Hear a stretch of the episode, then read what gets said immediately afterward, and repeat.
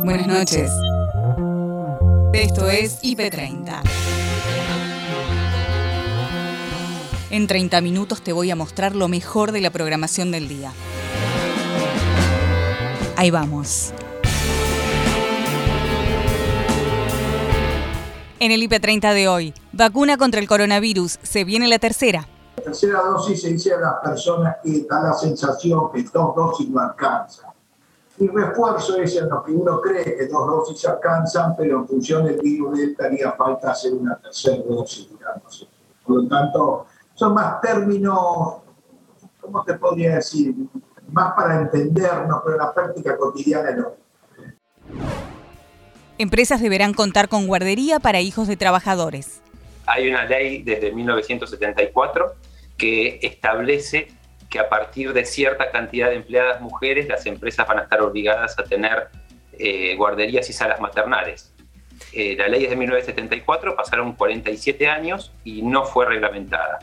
Eh, por eso, en, esa situación, hace seis años, desde la Clínica Jurídica de la Universidad Austral, de la Facultad de Derecho, iniciamos un amparo contra el Poder Ejecutivo para que la reglamente. Congelamiento de precios. Opiniones. Bueno, no va a funcionar y no tiene nada que ver con lo que hicimos nosotros, pero no por Feletti, porque no podés comparar dos presidentes peronistas como fueron Dualde y Kirchner con este socialdemócrata de Alberto Fernández. Entonces el problema que tiene Feletti es que trabaja con un presidente que lo designa el martes el miércoles el presidente se junta con algunos empresarios relevantes de la Argentina y no lo invita. Borrón y cuenta nueva. Se terminó la novela. Y la pregunta que podríamos hacernos es, ¿existe lo privado hoy? Claro. Claro. La verdad es que en la sociedad digital, como dice el filósofo surcoreano Byung-Chul Han, eh, es una sociedad pornográfica donde todo se exhibe y todo se expone, porque si no se expone parece que no existimos. Martes de calor. Aparte del clima, terminamos el día con mucha información. Lo destacado lo encontrás en IP Central con Noelia Barral Dijera y Gabriel Sued. El Congreso recuperó hoy su ritmo habitual. Pudimos ver eh, escenas de otro tiempo, ¿no? Los diputados debatiendo eh, en, un recinto repleto eh, de un proyecto que eh, realmente buena parte de la sociedad está reclamando que se sancione. De hecho, hay acuerdo político para hacerlo. Finalmente. Hay, sí, finalmente hubo quórum. Analía Argento nos trae los detalles de este debate que podría terminar cerca de las. a la madrugada, va. Sí, el de esta ley. esta ley. Esta ley, claro. A ver, esta es la primera ley que va a salir hoy. El temario tiene 22 proyectos. No, claro. La, sesión termina mañana a la mañana. sí. por ahí que aguanten un poco, que mañana estoy al mediodía en IP, eh, así, tenemos de qué hablar. Haces el cierre. Hacemos el cierre. Arrancamos y hacemos la, seguidilla con, con IP, de, de IP Central al mediodía. Al mediodía. A ver muchas cosas para decir. Primero, como bien decías, Gaby, primera sesión presencial desde febrero del 2020. claro. Plena presencialidad, porque recordemos que eh, incluso hizo una chicana, le hizo una chicana a Sergio Massa, a Mario Negri, y dijo, me vas a venir a pedir, vas a extrañar el sistema que tanto me decían, hmm. el Massa Palusa o algo así. Porque claro, cada vez que votaban algo, se movían alguien, un diputado, una diputada, y eh, dejaba de... Em, de dar quórum, de dar con, quórum con el peso propio del cuerpo, claro. Exacto, como se dice que se vota con la cola, ¿no? No es más con el dedito. Eso, lo aprendí de Noelia Barral Grijera, que corregía a mucha gente que decía, porque alzan la mano, no, no bueno, salvo que en algún momento... eventualmente, claro. Se pide expresamente. Bueno, se vota con la cola, se da quórum con la cola. Em, ¿Qué pasó? Si había acuerdo, ¿no? ¿No acabas de decir que había acuerdo político. ¿Qué pasó? Bueno, ¿qué pasó? Que hay elecciones y cada uno trató de hacer, yo digo, el show para las redes sociales. Ajá. Se arrancó al mediodía, pero recién a las 4 de la tarde comenzó el debate, que le queda casi medio centenar de oradores, por eso... ¿Cuatro? ¿Y qué estuvieron haciendo esas cuatro horas? Cuestiones de eh, eh, apartamiento de reglamento. Claro. Entonces, el, temario estaba firmado por la oposición y por el oficialismo. Estaba la firma de Máximo Kirchner, de Mario Negri, jefe del bloque, del interbloque opositor.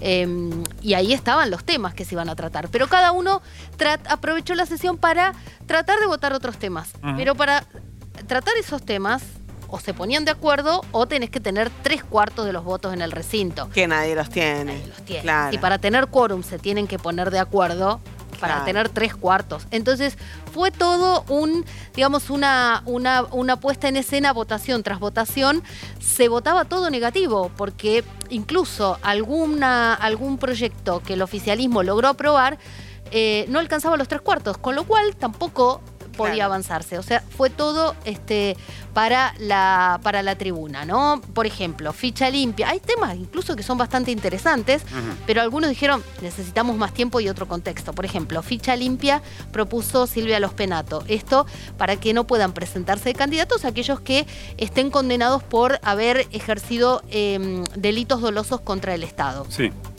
Coparticipación, un proyecto de ley de eh, una diputada del Frente de Todos de Chubut que lo tomó Ignacio Torres, que es el candidato a senador de Juntos por el Cambio. La diputada dijo, es mi proyecto, yo lo quiero tratar, pero tampoco que lo usen electoralmente. Claro, tampoco de esta manera. Tampoco de esta manera. Eh, alquileres, o incluso el Frente de Todos aprovechó y algún diputado también propuso, si no era una semilla. claro. Y lo que sea es un cuello de botella, ¿no? Si, si el teatro de la política, que es el Congreso, está cerrado, de pronto se abre, todos quieren eh, decir su letra, ¿no? Claro, pero habían acordado que se iban a votar otros temas. Bueno, ahora se van a tener que quedar 30 horas. Tarde a tarde actualiza las noticias. Anita Sicilia, Nacho Corral vamos a hablar con una de las voces eh, partícipes de, este día y de diferentes reuniones que se fueron dando, sí, con el gobierno, con el secretario de Comercio Interior días atrás. Vamos a hablar con Eduardo Beliboni, dirigente del, Polo Obrero, eh, por estas cuestiones que se estuvieron dando y transitando en las últimas semanas. ¿Cómo estás, Eduardo? Ana Sicilia, Nacho Corral te saludan. ¿Cómo va? ¿Qué tal? Los escucho muy bajo. No sé si ustedes me escuchan bien. Te escuchamos y te vemos perfecto. Bueno, preguntarte, ¿no? Por estas reuniones importantes en las que estuviste, las que fuiste eh, partícipe. Por un lado, con Feletti. Hoy entiendo que hubo otra reunión eh, también para considerar. Contanos eh, la jornada de hoy, ¿no? ¿Qué dejó? Bueno, es la consecuencia de la reunión que tuvimos con el ministro la semana pasada y hubo una reunión interministerial con las áreas de trabajo, de género, eh, de infraestructura, y la verdad que estamos preocupados. Mañana nos vamos a reunir con el conjunto de las organizaciones de lo que se llama la unidad piquetera, son más de 40 organizaciones, porque por lo pronto en la emergencia, en las necesidades más elementales, que son por ejemplo los comedores populares, empezamos otra vez en vísperas electorales a tener faltantes de alimentos en los comedores populares. Pasó ya en las PASO y la verdad que es muy preocupante que estas cuestiones se estén planteando en estos momentos, porque se mezcla todo, porque las necesidades son necesidades y no tendrían nada que ver con los procesos políticos electorales y lamentablemente no ha ocurrido en las pasos y esperemos que, que no vuelva a ocurrir ahora porque este, sería grave, porque tenemos ya un atraso de la comida que reciben los comedores populares y está demorada una reunión para ampliar lo que sería el menú de esos comedores que son muy pobres realmente para los chicos y estamos preocupados por el tema. Después, eh, en las reuniones interministeriales tuvimos, comprobamos de hecho que no hay una perspectiva de trabajo genuino inmediato. Por ejemplo, en, en infraestructura nos dijeron que se iban a construir, que tienen un plan para construir 60.000 viviendas contra una, una, demanda de viviendas de un piso de un millón y medio de personas que necesitan vivienda. Estamos muy lejos de poder, por un lado, atender esa demanda de vivienda y por otro lado, crear el trabajo que se necesita para muchísima gente que no lo tiene. Nosotros presentamos un proyecto ya hace más de dos meses, lo hemos presentado con anterioridad también, para darle trabajo a 100.000 personas, eh, lo que tendría que ser inmediato si el plan este pasar de planes a trabajo fuese real, pero no hay un lugar donde un trabajador Eduardo, perdón que, te interrumpa, pero sí, ese proyecto, eh, ¿Perdón? que te interrumpa, digo, ese proyecto que decís que presentaron puntualmente, ¿de qué se trataba?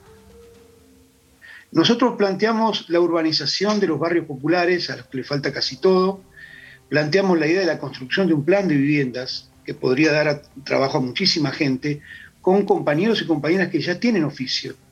Es decir, que la idea, el concepto por el cual aquí se discutió, se debatió hace unos días atrás, acerca de que los proyectos de el diputado Massa y otros que planteaban la capacitación partían de un concepto equivocado, que es que el problema no es que la gente no tiene trabajo, sino que no hay trabajo. Vacunas. El médico clínico Luis Cámara baja al llano los anuncios de la ministra Carla Bisotti en relación a la aplicación de una tercera dosis de vacunas contra el coronavirus. La tercera dosis se dice a las personas que da la sensación que dos dosis no alcanzan. Y refuerzo es en lo que uno cree que dos dosis alcanzan, pero en función del virus delta haría falta hacer una tercera dosis. Por lo tanto, son más términos, ¿cómo te podría decir? Más para entendernos, pero en la práctica cotidiana no. Lo que expresó la doctora Bisotti es este, los pacientes con inmunocompromiso hace que las defensas, entre comillas, inmunológicas desciendan con el tiempo. Por lo tanto, es a poblaciones que vacunarlas, a todas hay que vacunarlas, con lo que puede ser, digamos, este, una tercera dosis completa con participio y luego de Dios tengo un refuerzo exactamente lo mismo en la práctica.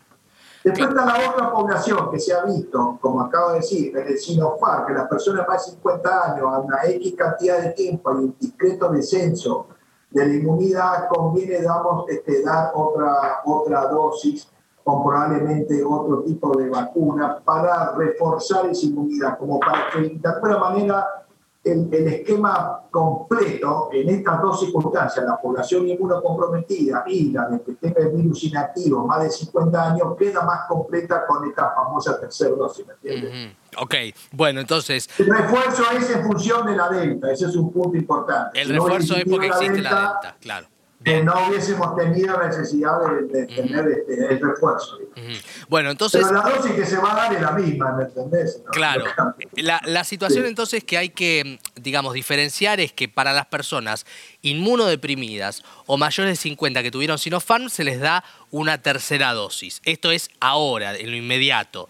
Y en diciembre, claro, y en diciembre el refuerzo para aquellos que recibieron primero las vacunas cuando se empezó a vacunar, empezando por el personal de salud, eh, para justamente actualizar, digamos, la, el efecto de las vacunas. Esa, claro, esa sería la que me toca a mí.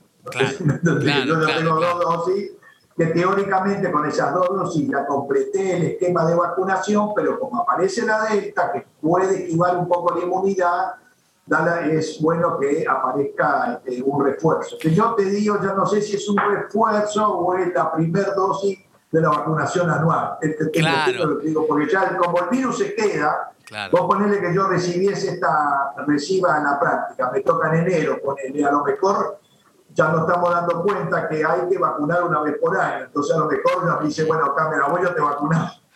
claro. Todo esto se va viendo con la marcha porque realmente es muy dinámico cómo va cambiando la inmunidad y también el virus Delta coloca una estrés a esta situación. El virus Delta aumentó un tercio el consumo ya en poco tiempo de la vacuna. Aumentó en un tercio. Claro. La Corte Suprema ordena al Poder Ejecutivo que reglamente una ley de casi 50 años para que las empresas dispongan de guarderías para sus empleados. El abogado Julio Pablo Comadira habló con Noel y Gabriel en detalle de este fallo. Hay una ley desde 1974 que establece que a partir de cierta cantidad de empleadas mujeres las empresas van a estar obligadas a tener eh, guarderías y salas maternales. Eh, la ley es de 1974, pasaron 47 años y no fue reglamentada.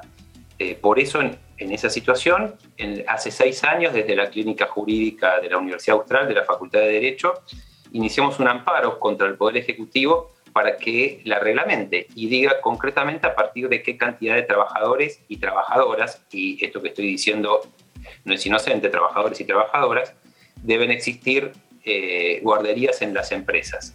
¿Y por qué les planteaba esto último? Porque la ley del 74 habla de empleadas mujeres. Claro. Lo que nosotros planteamos en la demanda es que por una cuestión de igualdad de género y también para protección de la mujer, como vamos a ver, esto tiene que extenderse a trabajadores y a trabajadoras, porque por, por, varios motivos. Primero, para proteger a la mujer, porque imagínate que si una empresa tiene 41, por decir cualquier número, ¿no?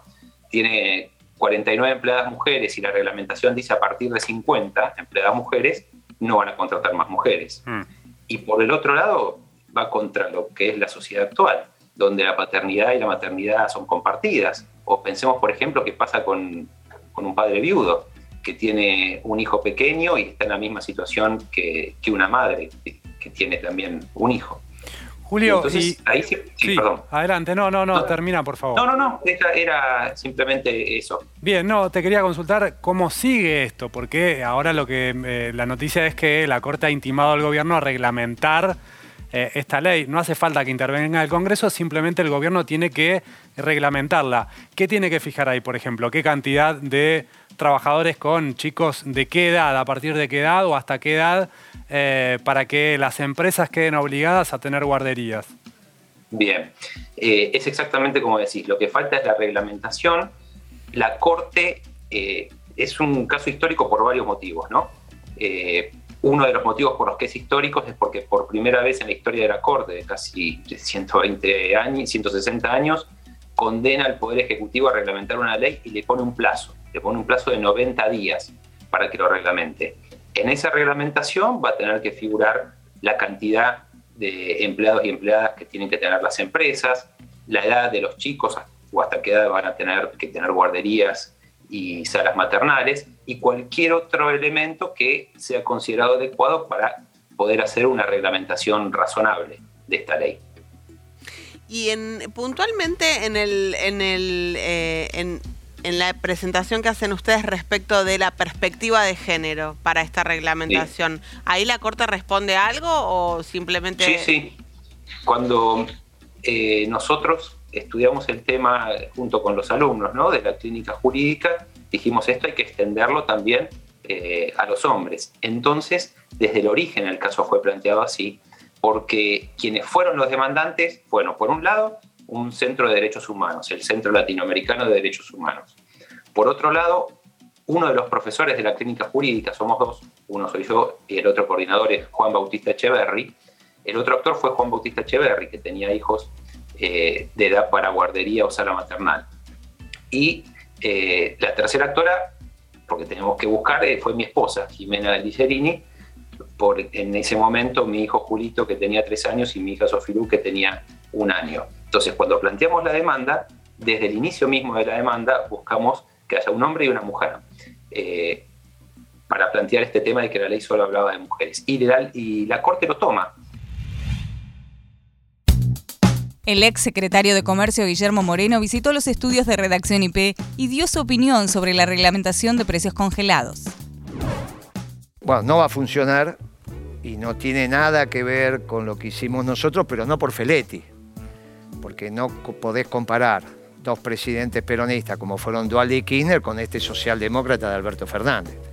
Entonces el problema que tiene Feletti es que trabaja con un presidente que lo designa el martes el miércoles el presidente se junta con algunos empresarios relevantes de la Argentina y no lo invita.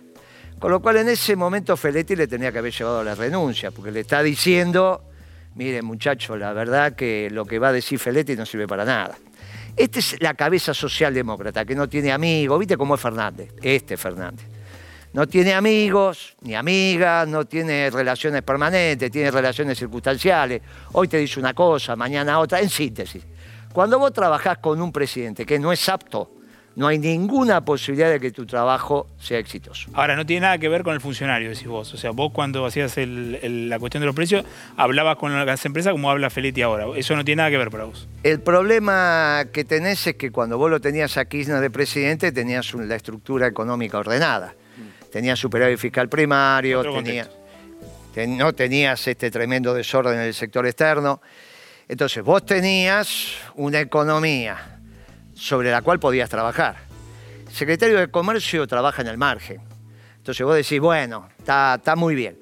Esto camina y tenés algunos muchachos que van por la banquina. Bueno, ahí haces lo que tenés que hacer. Ahora, si vos tenés nada camina, tenés toda la, autovía 2 llena de pozos no sé, y querés que la gente no vaya por la banquina, no tenés manera. Entonces vos tenés un desorden en la economía ya heredado de Macri, que a su vez heredó un desorden de Kisilov, porque este ciclo económico, que no necesariamente los ciclos económicos coinciden con los políticos, Este ciclo económico especulativo rentístico empezó con la devaluación de Kisilov, al cual le dijimos, no devalúes pibe porque te vas a poner la economía de sombrero. Vos sabés cómo son los pibes, no, no tienen por qué hacer caso.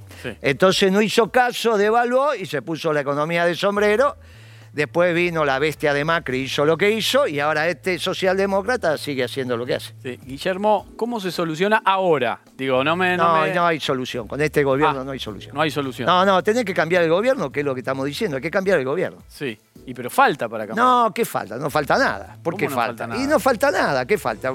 Si el tipo renuncia y ella renuncia, viene la ley de acefalía y tenés un gobierno peronista, que es lo que a vos te viene bien. Sí. Porque si no te van a meter la mano en el bolsillo para pagarle al fondo. Bien. Esto es lo que empieza a pasar acá. Lo que tenemos que discutir no es si falta o no falta. Vos tenés que arreglar con el fondo. Vas a arreglar con el fondo, te guste o no te guste. Y el problema no es arreglar con el fondo, el problema es quién pone la plata. Si es Alberto o son los amarillos, la plata la pones vos y tu familia. Si es el peronismo, bueno, la van a poner las mil familias, que no es lo mismo. ¿Quién es hoy el peronismo? ¿Perdón? ¿Quién es hoy el peronismo? el peronismo, la doctrina, somos los gobernadores, los intendentes. ¿qué, cara es hoy el que ah, no, usted dice, no. bueno, viene la Avelea Cefanía y se tiene que la, más fea es la mía, la más linda no sé, qué sé yo, buscar, pero la más fea es la misma. Hay millones de caras peronistas. La directora de la Fundación Avon, Ana Inés Álvarez, conversó con Paloma Boxer sobre la importancia de la detección temprana del cáncer de mama. En octubre tratamos como de pasar todavía el resaltador a lo que hacemos todo el año. Todo el año hablamos de la importancia de la detección temprana. Octubre es un mes que nos permite amplificar mucho más esos mensajes. ¿Por qué? Porque el cáncer de mama detectado a tiempo es curable en más del 90% de los casos. Y hay un gran desconocimiento sobre esto y nos lo dio nosotros este año. Para arrancar octubre dimos a conocer una encuesta nacional y regional sobre cáncer de mama donde vimos que solo 3 de cada 10 mujeres reconocen a la mamografía como el método de detección temprana. Es muy bajo el, número. O sea que hay muchas mujeres que todavía no saben que con una mamografía al año, a partir de los 40, se puede detectar cuando todavía no se palpa. Y es muy importante. Por eso en octubre subimos el volumen, resaltador, y buscamos llevar estos mensajes de concientización porque creemos que es muy importante hablar de vida, ¿no? Hablar de salud mamaria. Ana, vos nombrabas la mamografía y también hablabas de palpar. Yo lo que más me sorprendió del estudio de ustedes es que la mayoría de las mujeres pensamos que palpar nuestras mamas es un método bueno para prevenir el cáncer, cuando en verdad la gran mayoría de veces cuando lo palpamos es porque ya estamos hablando de algo grande. Sí, a ver, yo mira, lo venía repasando hoy porque siempre digo, me preocupa ese dato de que solo que 7 de cada 10 reconocen a esto, a la autoexploración. Incluso yo no digo autotexteo, porque pareciera que nos pudiéramos diagnosticar. No somos médicas. Claro, no somos médicas, pero lo importante es que sí se instaló que tenemos que conocer nuestras mamas. En estado saludable para saber cuándo no lo están. Ahora bien, eso no reemplaza la consulta al profesional o la profesional médica y no reemplaza la mamografía. Yo las tengo que conocer desde cuándo, desde que nos vamos desarrollando. ¿Para qué? Cuando hay algo que es distinto, no alarmarnos, sino ocuparnos. Pero eso no reemplaza la visita anual al médico para la salud ginecomamaria y la mamografía a partir de los 40, porque la permite ver cuando todavía es milimétrica. Entonces es importante saberlo y no ocuparnos solo de la salud mamaria a partir de los 40. Hablemos ahora, ¿no? Hablemos ahora, hablemoslo siempre. Ahora, Ana, ¿qué pasó en pandemia? Porque sabemos que en pandemia, quizás por el miedo al contagio, muchas personas pospusieron sus controles. Desde dentista, enfermedades crónicas, pero me imagino que también la salud mamaria. Siete de cada diez pausaron los controles. Y de la mano de esto que yo te hablaba, de la detección temprana, es donde, bueno, ¿cuál es el mensaje hoy? Retomemos y pongamos en agenda esos controles que por miedo al COVID, porque lo que principal que salió en la encuesta fue que el miedo al COVID fue lo que nos mantuvo alejadas de los centros médicos para hacer los chequeos. Entonces, importante poner en agenda, sacar el turno. Tal vez octubre es un mes donde salimos todas a sacar turno. Importante, lo puedo hacer en octubre, noviembre. Digo, elijamos el mes, respetemos ese mes, ese orden es muy importante y hagámoslo todos los años, porque a veces también surgió esta cuestión del miedo al diagnóstico. Nos da miedo el diagnóstico, pero estamos hablando de una enfermedad que es curable. Entonces, si tengo miedo, anda acompañada. Si te da miedo que te va a doler, no duele, puede molestar. Busca siempre un apoyo preguntémosle a esa amiga, a mamá, a una hermana, a quien tenemos cerca y también a los varones. Pregúntenle a las mujeres importantes de su vida, ¿te hiciste la mamografía? El café del día Nico lo toma con Florencia Canale. La autora de Pecadora contó de qué va su nueva novela. ¿Cómo aparece en tu imaginario, en tu vida, en tu cabeza, la historia de, de esta mujer? Bueno, mi novela anterior, La Libertina, es la historia de la abuela de Camila, de Madame Perichón, la Perichona. Ahí aparece Camila un poco hacia el final y me parece que es un anuncio de lo que vendrá.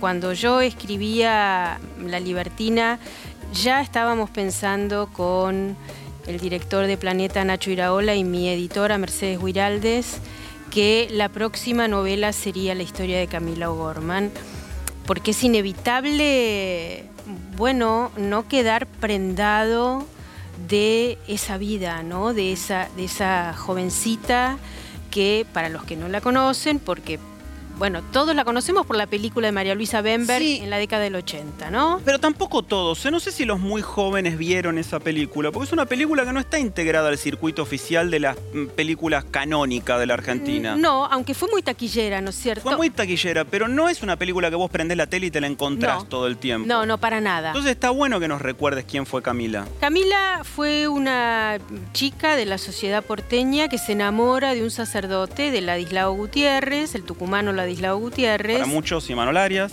claro, y ella se supe coraro, ¿no? Claro. Este, sin embargo, bueno, algunas cosas quedan un poco desfasadas por la realidad, ¿no? Camila era una chica de muere apenas cumplidos los 20 años, una chica de 19 años que se enamora de un sacerdote, que enfrenta y transgrede el status quo de, manera demencial, ¿no es cierto? Este, bueno, es la historia de estos dos jóvenes que deciden vivir su amor este, sin ataduras, en libertad, digamos, porque ellos podrían haber vivido este amor, porque te quiero contar que la iglesia en aquellos tiempos, o los integrantes de la iglesia, no eran tan morales como pretendían este, aparentar o, o lo que no piden castigo Tenían ejemplar. sus indulgencias. Bueno, Digamos. bastante eh, oportunas, digamos. Te diría que el 2 de la jerarquía eclesiástica, ¿no? No Monseñor Medrano, el obispo de Buenos Aires, sino el 2, el deán este, Palacio y Lortondo, vivía con dos mujeres en su casa. mira. Tenía hijos con estas dos señoras, digamos. Había mucho cura con amoríos tapados, pero no tanto, digamos. Eh, Ladislao y Camila podrían haber vivido de este modo también. Ella, ¿no? Él siguiendo este, su precepto de dar misa en el socorro, ella una catequista y tener sus encuentros furtivos este, debajo de, de- la realidad, digamos. Pero no quieren vivir clandestinamente este amor, sino que en libertad. Igual yo planteo otras hipótesis, ¿no? No sé si porque ellos se fugan, definitivamente ellos se fugan, terminan en Goya, eh, adoptan unas nuevas identidades, pero por supuesto el aparato del Estado rosista los encuentra y los fusila, ¿no? Acá no ha pasado nada. Borrón y cuenta nueva. En IP Noticias Alejandra y Ariel con el desenlace del culebrón Wanda Icardi y compañía de Diván. Para eso hablaron con la psicóloga Patricia Faur. Me quedé pensando cuando decías un conflicto privado y la pregunta que podríamos hacernos es, ¿existe lo privado hoy? Claro. Claro. La verdad es que en la sociedad digital, como dice el filósofo surcoreano Byung-Chul Han, eh, es una sociedad pornográfica donde todo se exhibe y todo se expone, porque si no se expone parece que no existimos. Entonces es la sociedad selfie donde todo pasa justamente por las redes y si lo que pasa es algo que atañe a millonarios, eh, exitosos, entre comillas, digamos, entre comillas, porque bueno, es un tipo de éxito, eh, bellos, conocidos. Bueno, hay, hay también como un modelo aspiracional, pero creo que la pregunta es esa, o sea, no, no se trata de lo privado, ya no hay un dominio de lo privado. De hecho, la gente se comunica en redes, los seguidores, con los famosos, pensando que tienen una familiaridad, que se conocen, les dicen cosas, les dicen lo que tienen que contestar, y los famosos no les contestan, pero bueno, eh, genera la ilusión de que hay un vínculo. Patricia, ¿por qué crees que existe esa necesidad? En principio de aquellos que son muy famosos y quieren mostrar su vida privada. Y por otro lado, también el hecho de formar parte de eso para aquel que no lo es y sigue a esa persona. Bueno, creo que, como te decía, me parece que abarca algo más que el tema de los famosos, abarca toda la cultura digital y la cultura de redes, donde indudablemente desde hace 20 años a esta parte lo que vemos es como un consumo masivo que podríamos decir en última instancia es una mercancía, de lo que estamos hablando hoy ya es noticia vieja, ya esto pasó ayer, o sea, vivimos en la sociedad de la inmediatez donde todo esto se consume y se devora rápidamente, probablemente para llenar algún vacío. En general, todo lo que tiene que ver con un consumo adictivo, y el consumo de redes también lo es, apunta a llenar un vacío, un vacío existencial, un vacío que tiene que ver, en última instancia, con una sociedad muy narcisista, decimos algunos, donde cuesta el amor, cuesta el amor al otro, es una sociedad que eh, idolatra el amor a sí mismo, por eso estos amores fugaces, ¿no? que se consumen tan rápido, eh, y que, bueno, una sociedad narcisista se encamina hacia la depresión. Entonces, bueno, eh, la depresión es el sinónimo del vacío. entonces, es una sociedad que consume lo que sea y también consume likes, como si fueran amigos. La gente dice, tengo tantos seguidores como si fueran sus amigos. Y hasta acá llegamos por hoy. Acordate que podés ver las notas completas en nuestro sitio www.ip.digital y en nuestro canal de YouTube, búscanos como IP Noticias y suscríbete. Hasta la próxima. Buenas noches.